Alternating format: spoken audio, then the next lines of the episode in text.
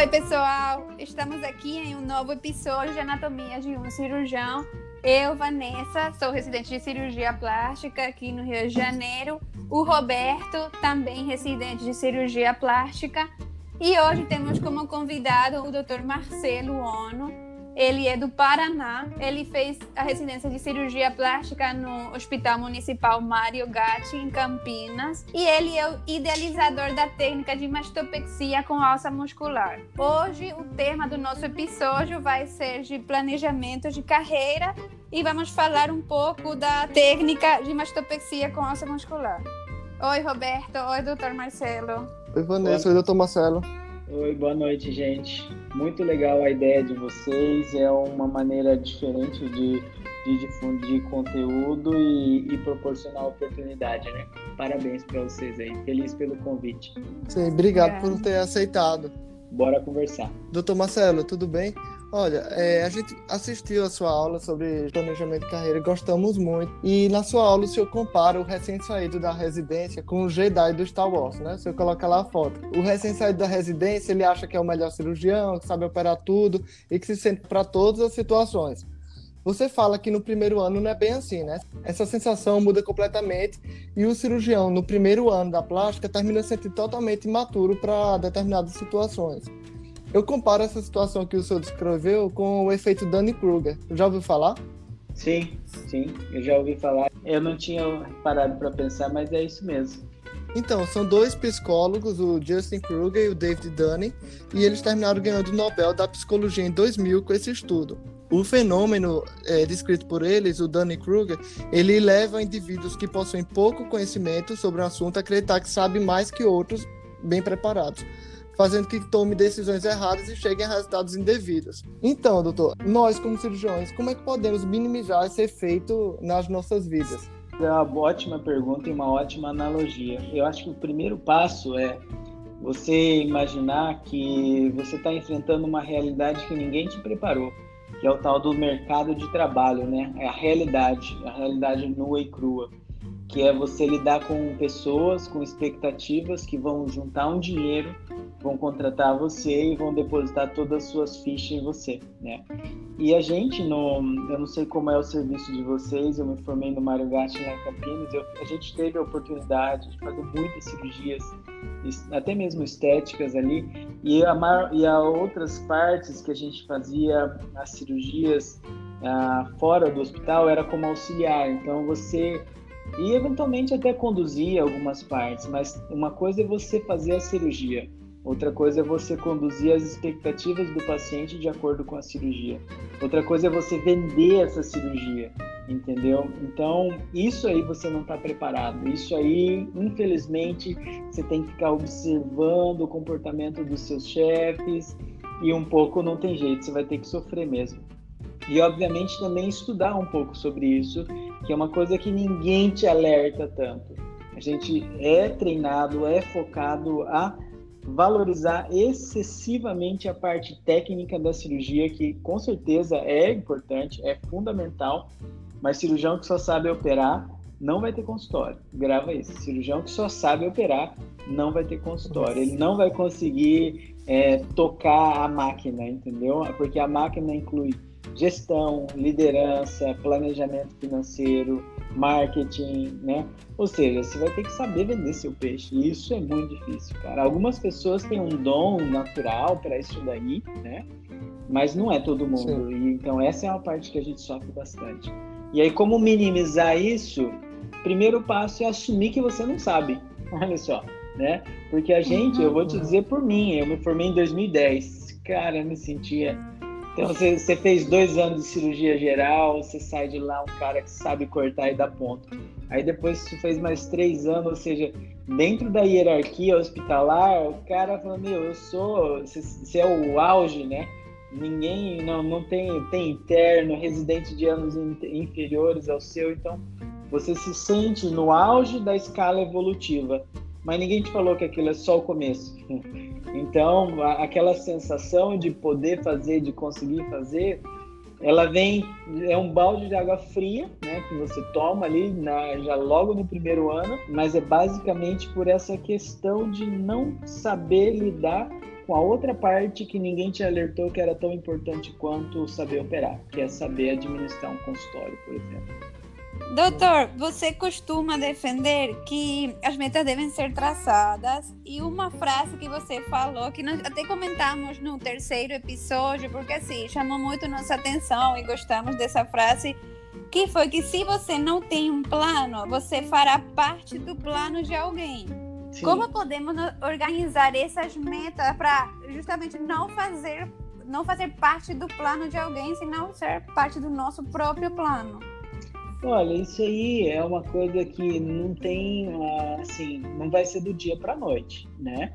Mas, por exemplo, você termina a residência, por exemplo, eu sabia, eu olhei para mim, eu falei, eu não vou ser auxiliar de ninguém, entendeu? Mas não quer dizer que no primeiro ano, poxa, tem um colega aqui com muita experiência, outro me chama, todo mundo que me chamava para auxiliar, eu ia. Agora, a hora que eu olhava ali e via que o cara, assim, tecnicamente não tinha nada para me acrescentar, era muito ruim, inclusive, o meu nome ser associado a ele, mesmo eu precisando de dinheiro, por exemplo, não participava, entendeu? Agora, se tinha um colega que, assim, você tinha o que aprender, tanto tecnicamente quanto o know-how dele, eu ia lá para aprender dele. A questão é, isso tudo faz parte de um plano. Por exemplo, eu tinha um plano de que, ah, no começo eu vou auxiliar o máximo de gente que eu conseguir. Primeiro e segundo ano, até para me ajudar a pagar minhas contas, né? Então, assim, uhum. o fato de você ser auxiliar de alguém não, não denigre você em nada. Aliás, é muito bom. Então, ela não tem um plano próprio, é isso que eu quis dizer. Você, você vai sempre fazer parte de plano de alguma outra pessoa. Alguém, se você não monta as suas próprias metas, e aí eu falo, as suas metas tem que ser um negócio no papel. Você, quando você coloca as coisas no papel, elas ficam mais sérias, né? Então, por uhum. exemplo, vou colocar assim como que foi o meu primeiro ano, tá? Vou resumir para vocês. Muitos de vocês vão enfrentar a mesma situação, tá? Eu não tive pai e mãe rico que me deu um consultório montado, muito pelo contrário. Eu cheguei aqui, eu tinha casado na residência uh, e a gente alugou uma salinha e eu falei para esposa, olha, a gente não tem dinheiro para mobiliar a casa e o consultório, então nós vamos mobiliar o consultório. Inclusive, a única TV que eu tinha em casa, a gente levou para o consultório. Eu falei, a gente não fica em casa mesmo, a gente coloca lá na sala de espera, entendeu? Você ter, uhum. assim, então, o foco do nosso primeiro ano era o quê? Montar um consultório. A casa é totalmente secundária, né? Aí você começa a, a fazer o seu planejamento. Mas olha só, no primeiro ano, no primeiro ano inteiro, eu operei 25 pessoas. Você fala, gente, é muito, uhum. é, é, muito é. pouco, entendeu? Porque você termina a residência, você tem suas contas, você precisa, né? Você quer mostrar o que você sabe fazer mas só 25 pessoas, entendeu? É, não dá dois, dois pacientes por mês, né?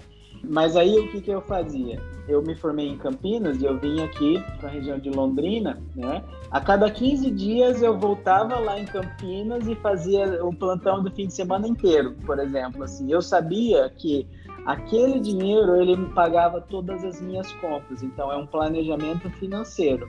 Para quê? Para que o meu consultório eu não precisasse depender financeiramente dele para nada, até porque não dava quase nada mesmo, né? Um dos erros que eu vejo aí o cara falar, ah, como que eu vou me livrar e começar a minha carreira? Já começa com um endividamento muito alto, de um padrão de vida alto, tá?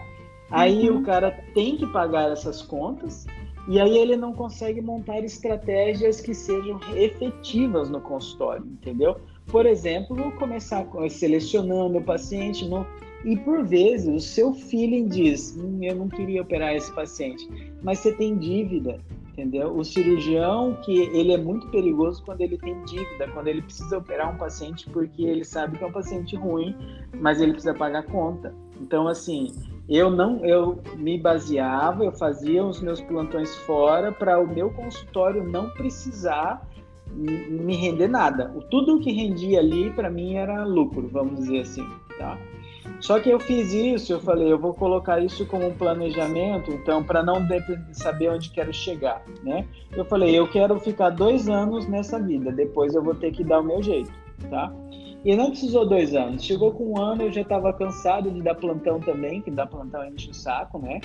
E eu falei, eu coloquei uma, eu juntei um, uns troquinhos, falei para minha esposa, olha, esse aqui dá para a gente viver seis meses. Eu vou parar de dar plantão. Então, de aí a gente vai depender única e exclusivamente do consultório, porque o nosso foco é esse, né? E só que uma vez, olha só, quando você fecha uma porta, né? Quando você fecha uma porta e, e, e você se obriga a, a se coçar, entendeu? Então, assim, eu sabia que não viria mais o dinheiro dos plantões, então eu falei, esse consultório tem que render. Foi a época que eu fiz meu site inteiro, comecei a entender como que funcionava essas questões de propaganda, que fora algo que ninguém te ensinou, ninguém valorizava muito na época, era um, é como que difunde um, um, o seu nome na, na cidade. Por exemplo, uma coisa que me ajudou muito, eu assumi por só para não ficar em casa e para associar o meu nome à cirurgia plástica. Eu atendia o SUS, o ambulatório do SUS de um hospital aqui pequeno. Falava, o que, que é. vocês tiverem aí pode me mandar. Ah, eu não ganhava, ganhava ali merreca. Só que, primeiro, eu não ficava sem operar, que é uma coisa que dá muita insegurança para o cirurgião. Se você ficar um mês sem entrar no centro cirúrgico, no segundo mês você fala, meu, eu acho que eu não sei nem dar ponto mais. É uma coisa meio desesperadora, assim, em termos de segurança, né? O cirurgião que não entra no centro cirúrgico com frequência, ele vai perdendo a segurança. Então eu operava o SUS, que aí não ganhava nada, mas o que que acontecia? O meu nome estava ligado à cirurgia plástica. Então as pessoas foram associando o meu nome à cirurgia. Então você vai ter que sempre, tudo que você fizer, associar o seu nome, que vai ser a sua futura marca, né, à cirurgia plástica. E aí foi indo. No segundo ano eu operei de 25, foi para 75 pacientes. E no terceiro uhum. ano já me, já me rendia, eu operei 175 pacientes. Entendeu? Assim, o negócio foi uhum. crescendo rápido, entendeu? Eu achava, né, que foi um balde de água uhum. fria, esses, o ano inteiro operar 25 pessoas, aquilo para mim foi um fracasso assim, inimaginável. Porque eu achava que, uhum. poxa, como é que as pessoas não, não conseguem reconhecer que agora eu sei fazer um monte de coisa e tal. Mas se parar para pensar, por que, que eles viriam? Ninguém me conhecia, não sabia o que, que eu era capaz de fazer e tal. E aliás, assim, não é bom que você saia hoje olhando para trás, a gente fala é Deus que protege, né? Mas é o, o, ideal é que você opere um tanto, observe, acompanha, vai vendo, porque não pode o cirurgião muito novo já com o consultório bombando. Vocês veem alguns casos de fracasso, né, que são os, os famosos uhum. voo de galinha, né? Aquele, o cara decola muito rápido e cai lá na frente, entendeu? Ele não é um voo consistente, né? Porque você não, não tem tanta coisa para entregar ainda, né? Eu acho que é melhor um, um crescimento mais sólido e gradual, mas ele não volta para trás em relação a, a você ter o seu próprio plano, sabe, Ivane? Você fala assim, a, com, o quanto de dinheiro eu preciso para viver, qual é o número de pacientes que eu quero ter na minha clínica por mês, por ano, entendeu? É esses planejamentos detalhados que, se você perguntar para 10 colegas seus, eu te garanto que nove não vão saber responder. Ah, entendi entendeu? Assim, aonde você quer chegar? O que, que é importante para você?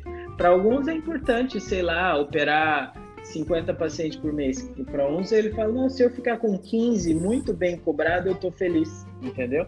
Então são, mas isso são coisas que inclusive têm relação com a pessoa, né? Uhum. Com a, o estilo de vida, com as ambições de cada um. É isso que eu quis dizer quanto a questão de se você não monta o seu próprio plano, uhum. a hora que você vê, você está só ajudando alguém, ou seja, você é parte do plano de alguém. Uhum, né? Mas o seu mesmo acaba ficando para segundo ou terceiro plano e você nunca chega lá. Doutor, então o senhor fala assim que é normal ter poucos pacientes no começo, esse crescimento tem que ser progressivo, a gente não deve dar uns passos maiores do que as nossas pernas, né? Nesses primeiros anos, o senhor chegou a cometer algum erro na sua carreira que gostaria de compartilhar com a gente para que a gente também não cometesse? Boa pergunta, né? Claro, vários, vários. Um, do, um dos erros mais frequentes, tá? É você, por exemplo, eu abri um consultório aqui, aí chegava lá, ligava para a secretaria, e aí, alguém marcou? Ah, doutor, ninguém ligou aqui não. Ligou uma fulana, perguntou se o senhor atendia convênio, eu falei que não, ela desligou na minha cara. Entendeu? Aí passa uma semana, né, e tem um paciente marcado na sexta-feira, 5 e meia da tarde. Você fala, pelo amor de Deus, não tinha.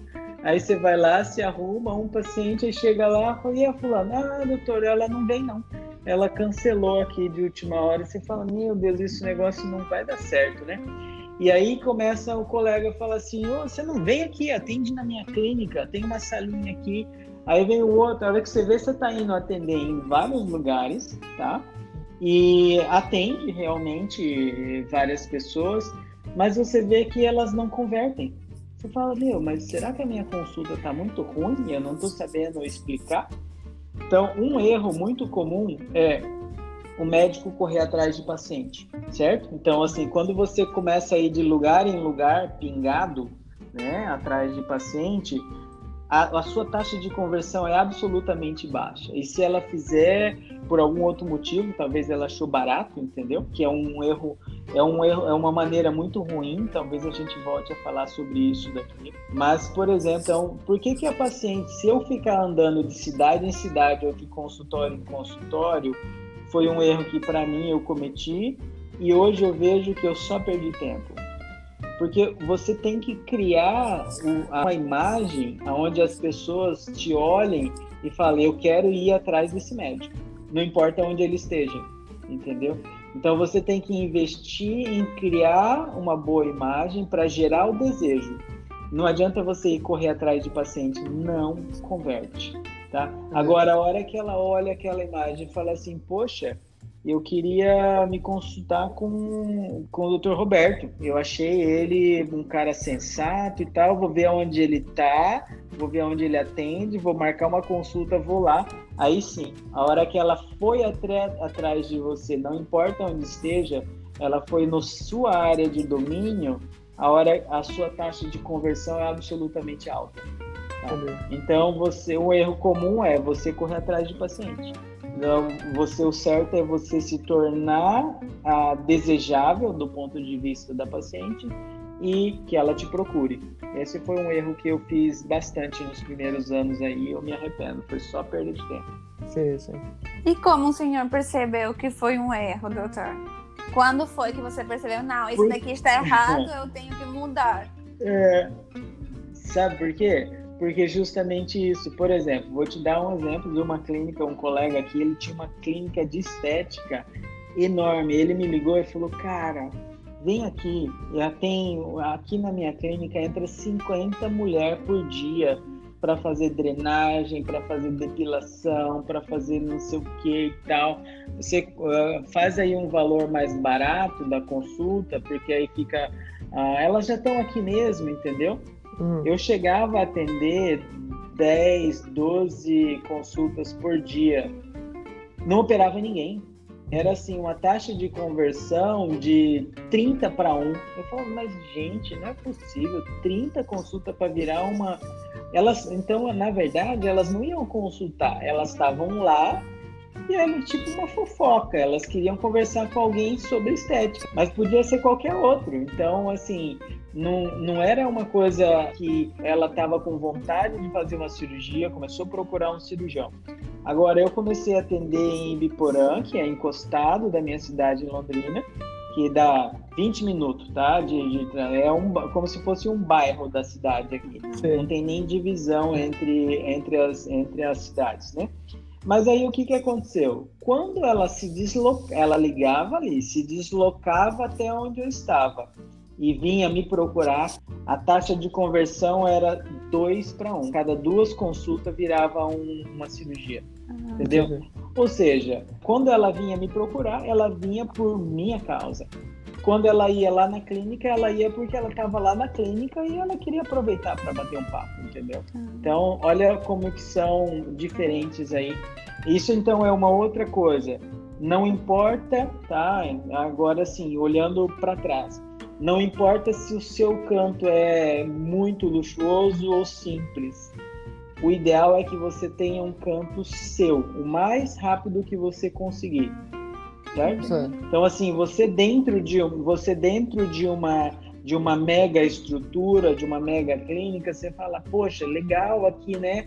É, já tem lá 100 consultas por mês, já é uma clínica que tem vascular, tem dermato, tá faltando plástica, é, talvez seja ótimo para você começar. Mas ainda eu insisto que essa é uma opinião pessoal minha, tá? Não está escrito em lugar nenhum. Uhum. Então, a paciente também, ela, quando ela vai chegar numa clínica, numa instituição, alguma coisa, ela tem que sentir que o seu cirurgião, o cirurgião que está lá, é o cara que manda naquele lugar.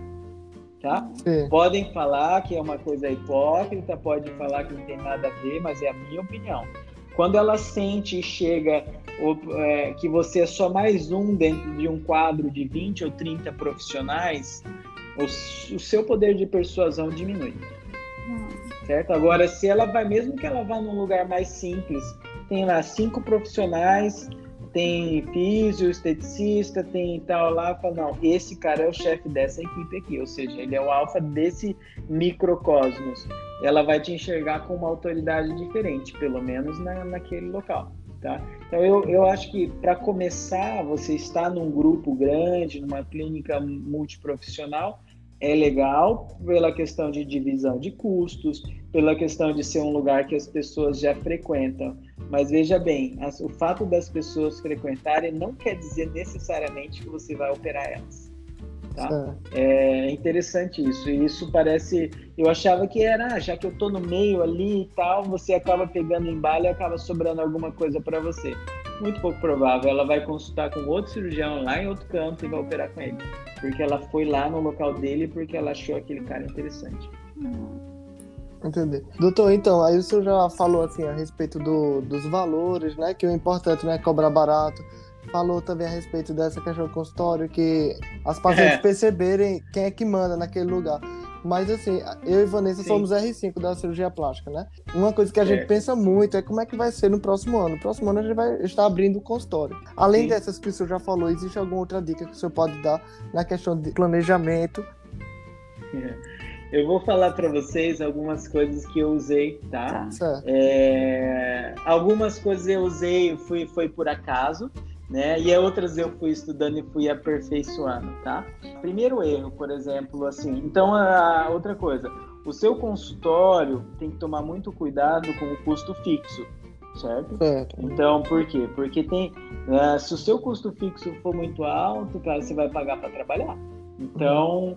tem que tomar muito cuidado com isso daí. Então, como eu te falei, não tem problema você começar num local que já tem para você dividir uma sala, né, dividir um horário. Ah, eu vou, eu vou dividir aqui com o colega essa sala, cada um fica com dois períodos e meio por semana, entendeu?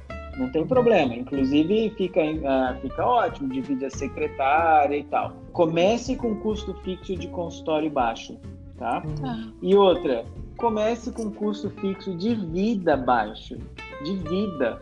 Tem cara que sai da residência e já vai lá na BMW, pega uma BMW nova com um carnê que parece uma bíblia, entendeu?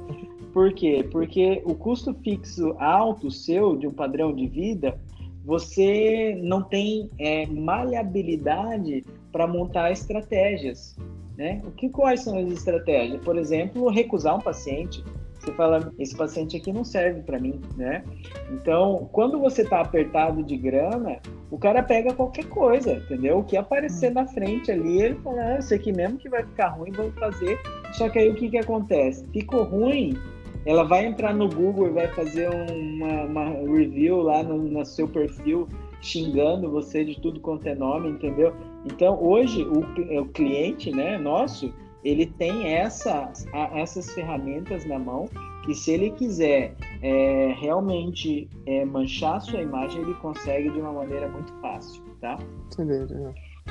Outra, outro detalhezinho para vocês de começo, hum. que uh, muita gente fala assim, ah, eu vou atender convênio, porque pelo menos a consulta, né? Uhum. Tá? Eu nunca atendi convênio, eu nunca atendi convênio. Eu não critico quem faça, tá? É um convênio que as pacientes vêm só para tirar uma opinião e o índice de conversão é super baixo.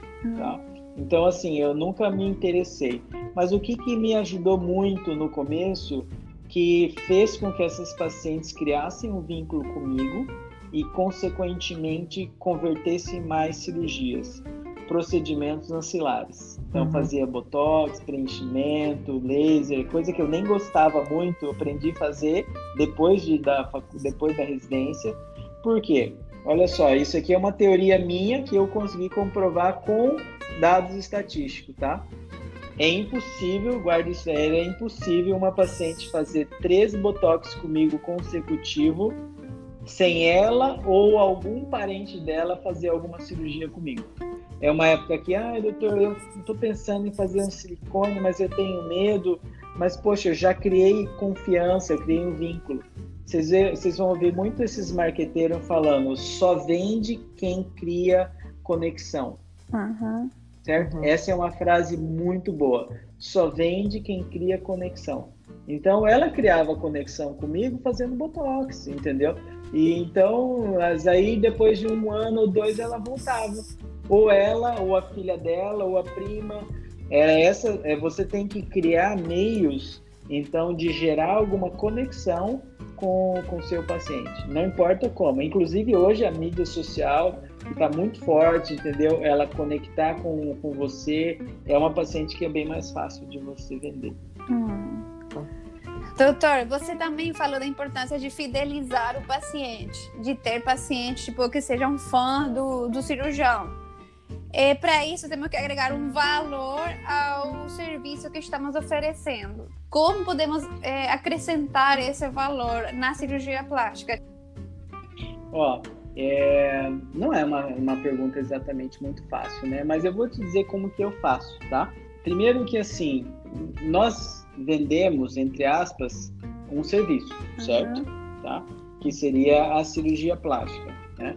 Mas a ideia por trás disso daí é o seguinte: se a pessoa ela vem para você atrás do produto, que seria essa é a ideia que o Simon Sinek escreveu naquele livro Comece pelo Porquê, né? É onde ele fala que se você divulgar demais que a maioria das empresas e prestadores de serviço, elas divulgam muito o que o que elas fazem e como elas fazem, certo? mas elas falam muito pouco sobre o motivo que elas, por que elas fazem, ou seja, a sua filosofia de trabalho. Quando você começa a divulgar a sua filosofia, por exemplo, paciente chega lá para mim, está acima do peso dela, você vê ali, às vezes está com pré-diabetes, eu falo assim para ela: olha, a minha filosofia de trabalho não é, é arrancar dinheiro dos outros só para é, enriquecimento próprio. A minha filosofia de trabalho é oferecer uma cirurgia que eu acho que seja segura para você e que você vá realmente aproveitar isso e que seja realmente valioso para você.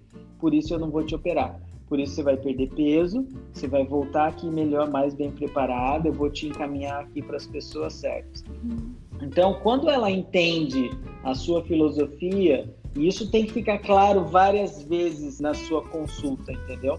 ela entende essa filosofia, ela fala, poxa, esse cara, ele não é uma, uma pessoa dinheirista, ele está pensando no meu bem-estar. Ou ela volta mais bem preparada, ou ela começa a espalhar isso daí, né? Então, essa pessoa que, primeiro, ela gostou de você, ela se conectou a você, não ao que você faz, é um tipo de paciente perfeito.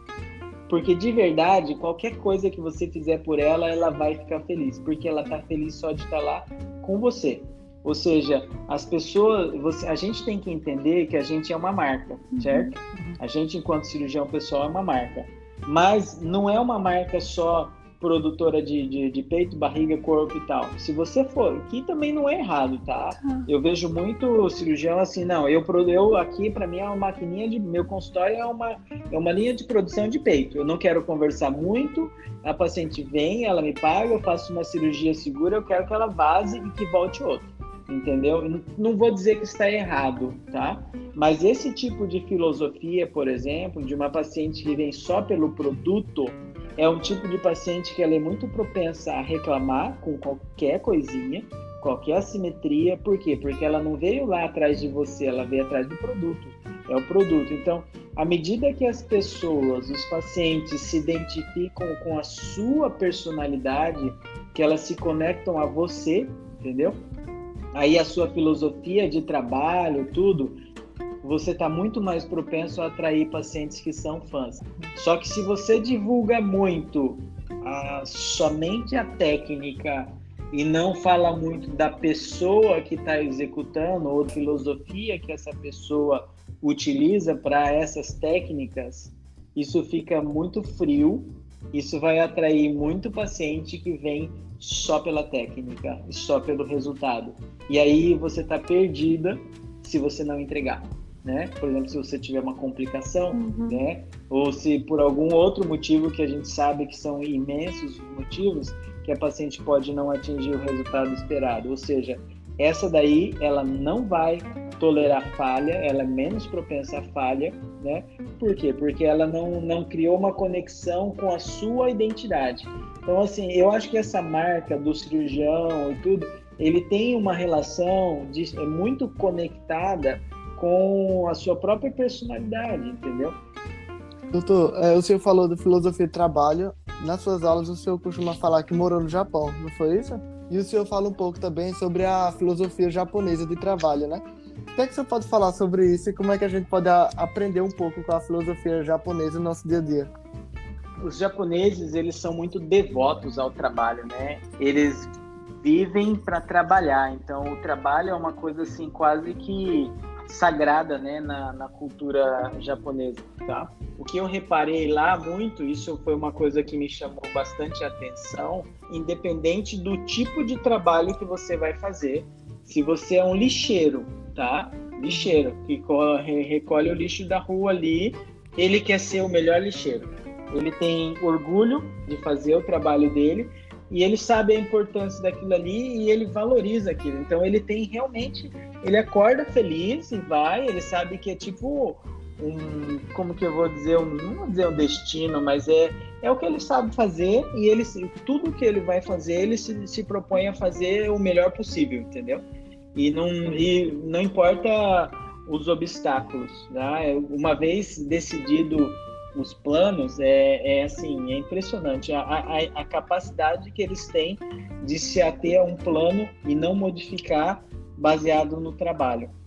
Tem um exemplo que eu gosto bastante, que na verdade me marcou assim, né? Eu, eu fui para lá com 16 anos e eu estudei um pouco lá. Aí eu cheguei um dia pro meu pai e falei, pai, eu queria ganhar dinheiro, né? Porque, cara, eles ganhavam muito dinheiro trabalhando Falei, pai, eu queria ganhar isso aí. Ele falou, filho, esquece, isso aí os caras estão trabalhando num estaleiro, eles estão construindo navio, né, no, no tempo, ah, você não vai aguentar isso aí. Eu falei, ah, eu vou lá.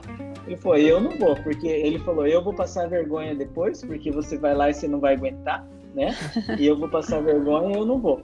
Eu falei, eu vou, eu vou lá, e eu, depois eu te falo. E aí eu fui, realmente, eu só não não passei, não voltei para trás porque meu pai tinha falado isso, né? Porque eu ia ter que colocar o rabo no meio das pernas e voltar para trás, porque realmente era muito difícil, tá?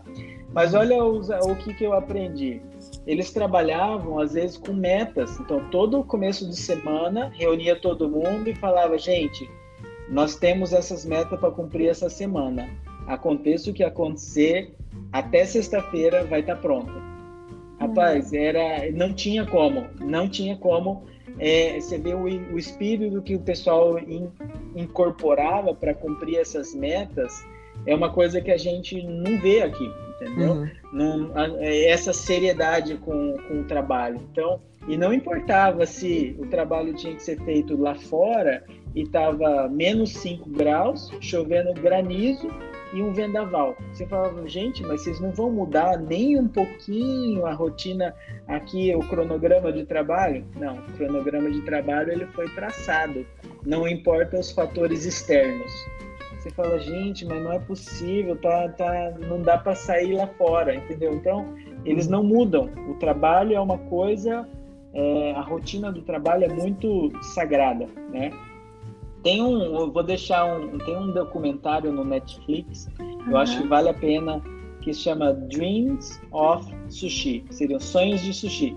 Uhum. Tá? Entre nesse, é um documentário de uma hora e meia, ele fala muito sobre essa filosofia de trabalho oriental, como que o cara ele encara toda essa essa produção ali do do, do, do manual e de querer melhorar sempre é interessante. É, é uma coisa que dá para a gente incorporar assim de certa forma no nosso dia a dia, pelo menos de segunda a sexta. Aí de sábado e domingo dá para viver como carioca mesmo.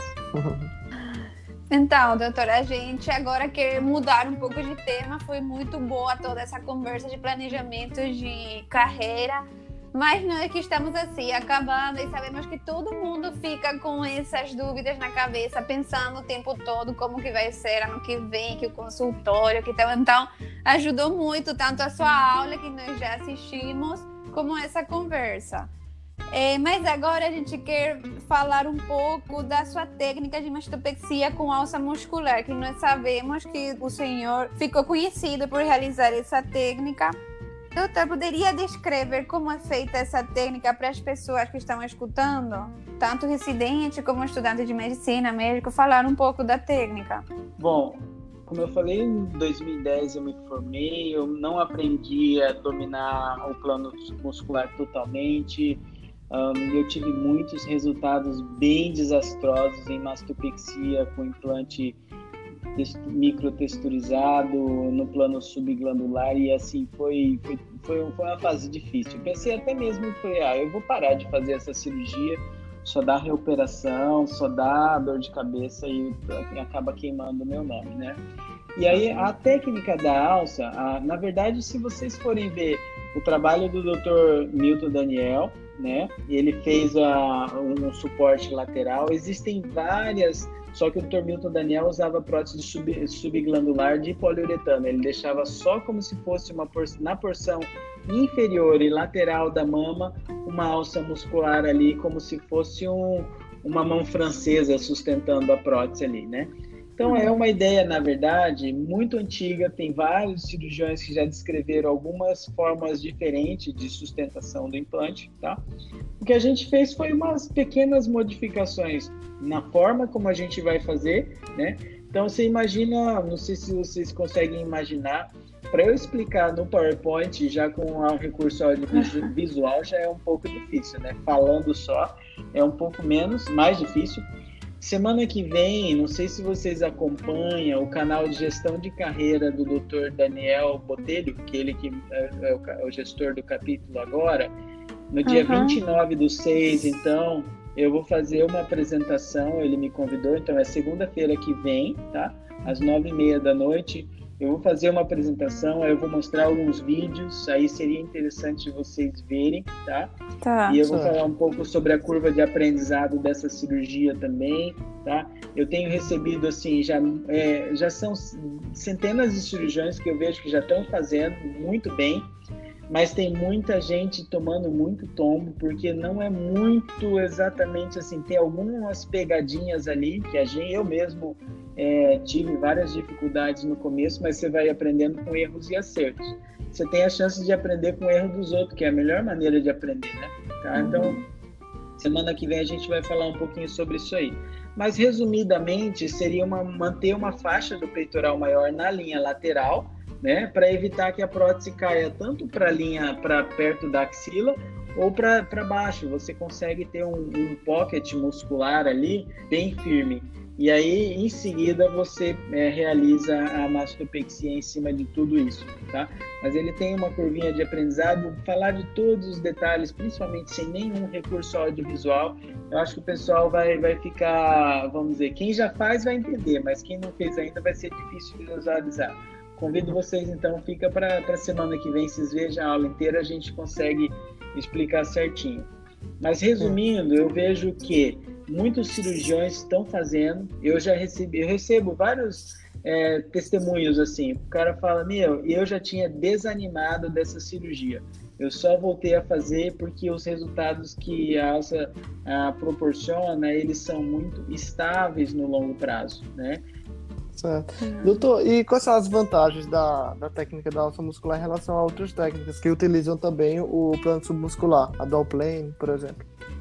Eu fiz, então, eu comecei com o dual plane, né? O dual plane que faz descrito pelo Tebet, como se fosse um dual plane 2 ali, né? que fica a parte superior coberta pelo músculo e a inferior não. A, a, o, o, grande problema é se a paciente tem um, um, um, conjunto muscular, ligamento e pele razoável, o dual plane funciona muito bem, muito bem, não tem nem o que reclamar. Só que, cara, ele não é tão previsível. Você vê muito dual plane com a prótese fazendo bottoming out, ou seja, escorregando para baixo. Dependendo do formato do tórax da paciente, se ele é desfavorável, ou seja, se ele cai para o lado, essa prótese cai para o lado, entendeu? E aí uhum. ela acaba saindo do dual plane e, para, e acabando num plano subglandular total, né? Porque aquele músculo levanta, fazendo o efeito do window shading, que ele retrai lá em cima e a prótese fica subglandular. Então, a vantagem que eu vejo sobre o dual plane principalmente é a previsibilidade, entendeu? Feito certinho ali todo o pocket, a chance, a probabilidade desse implante ficar no mesmo lugar sem deslocar é muito alta. Tá? Só que aí você tem que fazer o ajuste da pele adequadamente, posição da areola e tudo mais. Só que uma vez que a posição do implante é mais previsível, você tem mais previsibilidade do que aonde eu vou ter que colocar a areola, né, ao, ao meu sulco, que posição que ele vai ficar, enfim, você consegue prever as outras partes. Agora, se você não prevê aonde vai ficar a posição final do seu implante, como que você decide a areola? Como você sabe onde é o sulco, entendeu? Essa, então, é, se você fosse, fosse resumir a vantagem em relação aos outros, eu vou dizer que em uma palavra é previsibilidade. E doutor, qual seria a paciente ideal para essa técnica? Ótima pergunta comecem fazendo os pacientes de pós-bariátrica, aquelas mamas uhum. bem atróficas, uhum. bem murchas mesmo, tá? Porque essa é a paciente perfeita, por vários motivos. Um é ela é uma outra é uma paciente que é muito difícil você conseguir bons resultados com outras técnicas, tá? Quem é o Rio de Janeiro aí, eu sei, o pessoal usa muito poliuretano subglandular e tal tem resultados muito bons em alguns casos. Mas numa paciente de pós-bariátrica, aquela pele realmente atrófica e ela não tem cobertura para poliuretano no polo superior às vezes. Às vezes a pele é tão fina que desce todo o conjunto, mesmo com poliuretano, tá? Então essa é a paciente ideal para começar e uma paciente que não tem a mama gorda, porque tem paciente que tem fez cirurgia bariátrica, mas ela tem uma mama muito densa de gordura e aí você tem que esvaziar. Então, se a mama é muito grande, elas não são candidatas boas para fazer uma prótese submuscular, porque você, a prótese fica alta e a mama cai na frente, fazendo o efeito de waterfall, né? Ou uhum. Snoop Nose Effect, que seria similar, é a mesma coisa, vamos dizer. As que não são boas candidatas são justamente essas mamas muito pesadas, muito densas, que você tem que esvaziar muito e ainda além, de, além disso tudo subir a areola. Aí é onde que começa a perder a areola. Não vou dizer que eu não faço, eu faço hoje, mas é porque depois que você tá começou, vamos dizer, crescer um pouco na curva, você pode extrapolar para um caso que você considera não ideal, né? Mas eu já uhum. entro sabendo das dificuldades também. Agora, a pessoa vai começar, ela tem que começar com o caso filé, né? O caso que seja ideal. Uhum. Doutor, e dá para usar a mamoplastia de aumento primária? Dá sim. Eu, é, só não dá para todos. Esse é, uma, é um critério também. É, aquela paciente que tem o polo inferior curto, nem tenta, porque a prótese vai ficar alta e a areola vai ficar olhando para baixo. Mas uhum. existem alguns critérios e também tem a questão anatômica. Mas hoje eu vou te falar que eu consigo usar em 60%, 70% dos casos dá para usar. Mas é uma alça mais fininha, Sim. não é uma alça tão grossa quanto a gente deixa na mastopexia. É. E o senhor observa alguma complicação diferente das complicações das outras técnicas?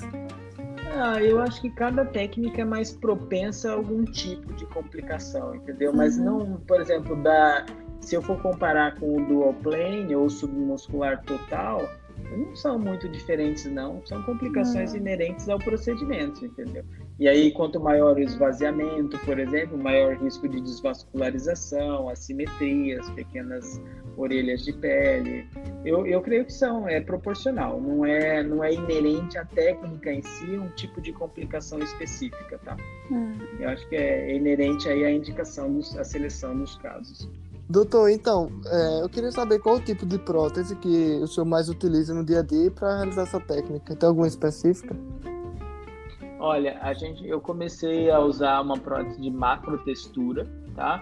Que não, não só não é necessário, eu vejo hoje em dia, como ela pode ser prejudicial, né? A macro, a macro textura, ela pode produzir atrito ali, levar seroma, dupla cápsula e tal. Hoje eu uso eminentemente lisa e microtextura, tá? Lisa e uhum. microtextura, tá? Eu tô testando, a microtextura funciona bem, a lisa também, a gente está fazendo alguns ajustezinhos ali que eu não, não tenho uma opinião 100% formada ainda no que, que é necessário, o que, que não é, mas está tá caminhando razoavelmente bem, tá? Então é uma técnica que dá para usar muito bem com a prótese lisa ou microtextura. Eu não recomendo colocar poliuretano, não recomendo colocar macrotextura porque são desnecessárias e você pode ter efeitos colaterais. Então, doutor, muito obrigada por ter participado desse episódio. A gente gostou muito de ter você como convidado. Esclarecemos muitas dúvidas, tanto de planejamento de carreira como a técnica do senhor da alça ONU. Queria agradecer a presença do senhor. Realmente, todas as aulas que eu escuto assim, traz bastante aprendizado para mim, para os residentes o senhor está divulgando aí essa técnica e realmente é uma técnica que eu vejo talvez seja o futuro das mastopexias. Então, muito obrigado, Tô, pela presença do senhor aqui nesse episódio hoje. Agradeço vocês pelo convite e parabéns aí pela coragem, pela disposição de tentar organizar algo diferente aí, né? A, a cirurgia, igual a gente está falando aqui sobre criar experiências, vocês estão criando uma experiência nova para seus colegas, né? Vocês estão, por exemplo, vocês estão melhorando a experiência dos seus colegas no aprendizado, entendeu? Então, essas coisas, esses detalhes, você vai falar de que maneira que eu posso. Se você for todo dia fazendo essa pergunta, uma hora você acha respostas, entendeu? Mas é que a maioria é muito acomodada em fazer só o que a gente chama o status quo, né? Aquilo que todo mundo faz e pronto. Mas aquilo que todo mundo faz hoje não tem espaço se você fizer só aquilo que todo mundo faz, eu sinto muito, vocês vão ficar sem espaço, entendeu? Porque esse, esse mercado já está preenchido. É basicamente isso que eu acho que tem que ficar de mensagem para vocês. Lá, não sei se uhum. vocês, vocês acabaram de entrar, que eu vi que eu adicionei vocês ali na página fechada do Instagram, cirurgiões plásticos e residentes de cirurgia plástica, a gente permite entrar, que é arroba muscularsling, underline ono muscular sling, sling de, de alça, né, em inglês, underline ono. Ou entra no meu perfil Marcelo underline ono, depois eu direciono vocês para lá. Entra lá que eu aceito Sim. os residentes aí, a gente vai discutindo. E segunda-feira que vem, dia 29, então todo mundo está convidado lá no capítulo de gestão de carreira, o Daniel Botelho me convidou, eu vou falar sobre a alça muscular. Dele. Esse Instagram que o doutor está falando é muito bom, eu recomendo para todo mundo entrar, aí tem muita informação, está muito interessante. Tem bastante coisa lá. É isso. Abraço para você, okay. gente. Obrigado então, pelo tchau, Doutor. Tchau, Roberto. Parabéns pela iniciativa aí. Muito obrigado, doutor. Tchau.